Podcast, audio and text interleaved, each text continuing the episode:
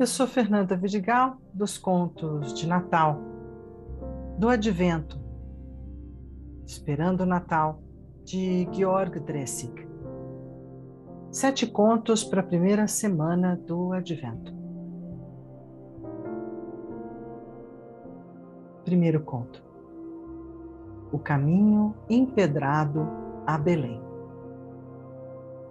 José e Maria iam para Belém e à sua frente a mula trotava alegremente. José, mais acostumado a caminhar, dava um passo leve, apoiando-se no seu bastão. Mas Maria, mãe de Jesus, só com muito trabalho, podia seguir os passos dele. Os seus pés delicados sofriam muito com as pedras pontiagudas do caminho e, apesar da dor, se esforçava em seguir o seu marido.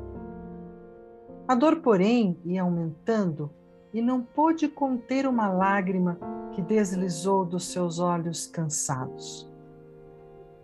José, muito preocupado em não perder a rota, não se deu conta, muito menos a mula que seguia com seu trote leve.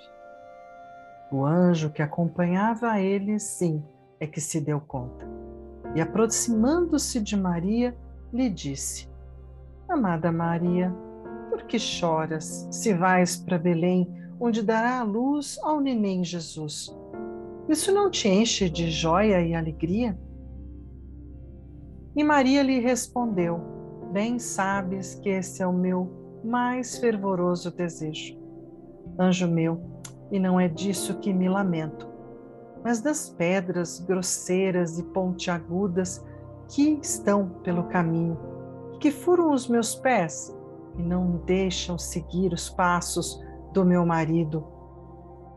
Então o anjo olhou as pedras e dos seus olhos irradiou uma luz celestial.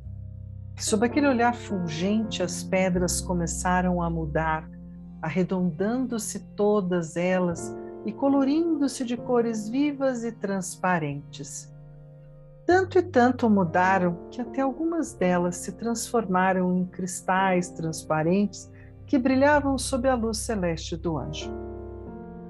Foi então que Maria recuperou seu caminhar com passo firme e seguro, sem que nada lhe impedisse, em direção a Belém.